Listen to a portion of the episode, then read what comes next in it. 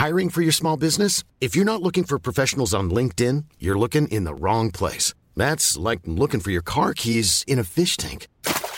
LinkedIn helps you hire professionals you can't find anywhere else, even those who aren't actively searching for a new job but might be open to the perfect role. In a given month, over 70% of LinkedIn users don't even visit other leading job sites. So start looking in the right place. With LinkedIn, you can hire professionals like a professional. Post your free job on linkedin.com slash people today.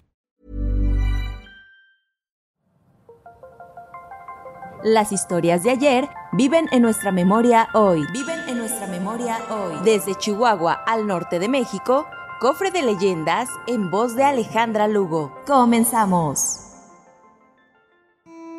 Locopolis, la muerte que Ciudad Juárez prefiere olvidar. Corría el año de 1940 en Ciudad Juárez, al norte de México.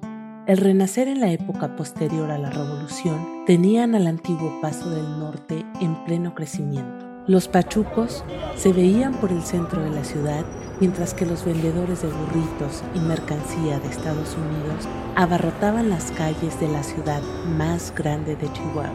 En medio de ese caos, todo se movía con la exactitud de un reloj suizo. Aunque en las aglomeraciones, el tráfico y la actividad que no paraban incluso de noche. La gente venía de todas partes de México a la frontera más importante del mundo. Fue a principios de esa década cuando apareció un personaje peculiar en el sector centro. Era un hombre que caminaba entre la muchedumbre llamando la atención por su atuendo.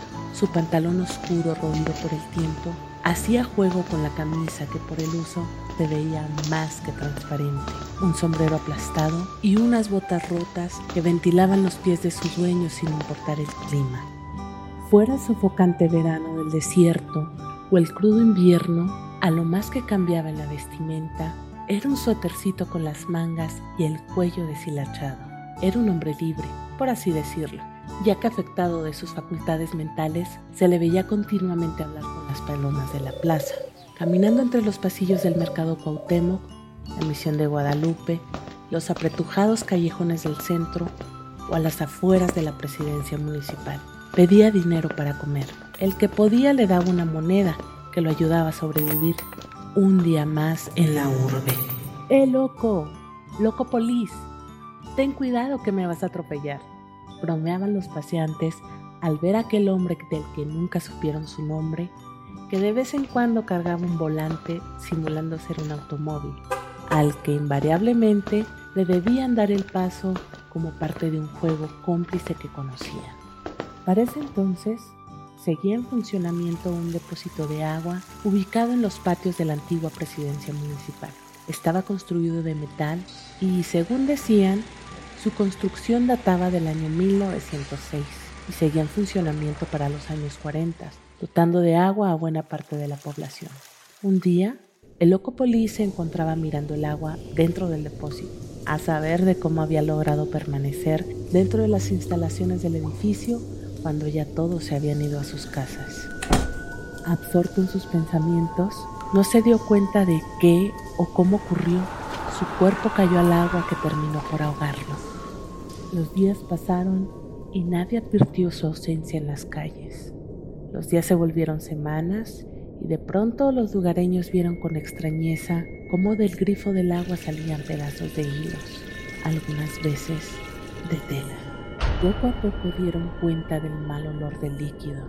Las autoridades, sin alarmar a nadie, fueron a ver el depósito y lo que ahí había era aterrador. El cuerpo del loco Polis estaba en avanzado estado de descomposición en aquella cisterna. Para no alarmar a los forenses, no se divulgó la noticia y al poco tiempo el depósito fue desmantelado, argumentando que había sido vandalizado y faltaban varias partes que probablemente fueron vendidas como fierro viejo. Lo cierto es que la gente vivió agua con sabor a muerte. Los vecinos, tiempo después, reportaban que por las noches era común escuchar gritos aterradores y el chacualeo del agua, así como la presencia del espíritu del loco polis deambulando entre las calles que frecuentaba en vida. El cofre se ha cerrado. Te esperamos en el siguiente podcast con más leyendas para contar. Escucha un episodio nuevo cada martes desde Spotify, Apple Podcast, Google Podcast, Acast, Deezer y Amazon Music. ¿Tienes alguna sugerencia de leyenda que deberíamos investigar? Te dejamos en la descripción de este episodio un link para que nos la cuentes o mándanos un email a podcast.com.mx. Esto fue una producción de El Sol de Zacatecas para Organización Editorial Mexicana.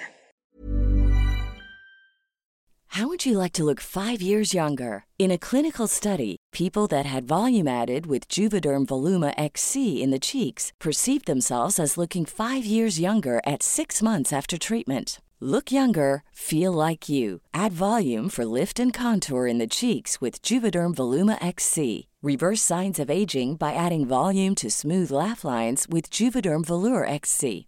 For important safety information and to find a licensed specialist, visit juvederm.com. That's J U V E D E R M.com. Not for people with severe allergic reactions, allergies to lidocaine, or the proteins used in Juvederm. Common side effects include injection site redness, swelling, pain, tenderness, firmness, lumps, bumps, bruising, discoloration, or itching. There's a risk of unintentional injection into a blood vessel, which can cause vision abnormalities, blindness, stroke, temporary scabs, or scarring. Talk to a licensed specialist to find out if it's right for you.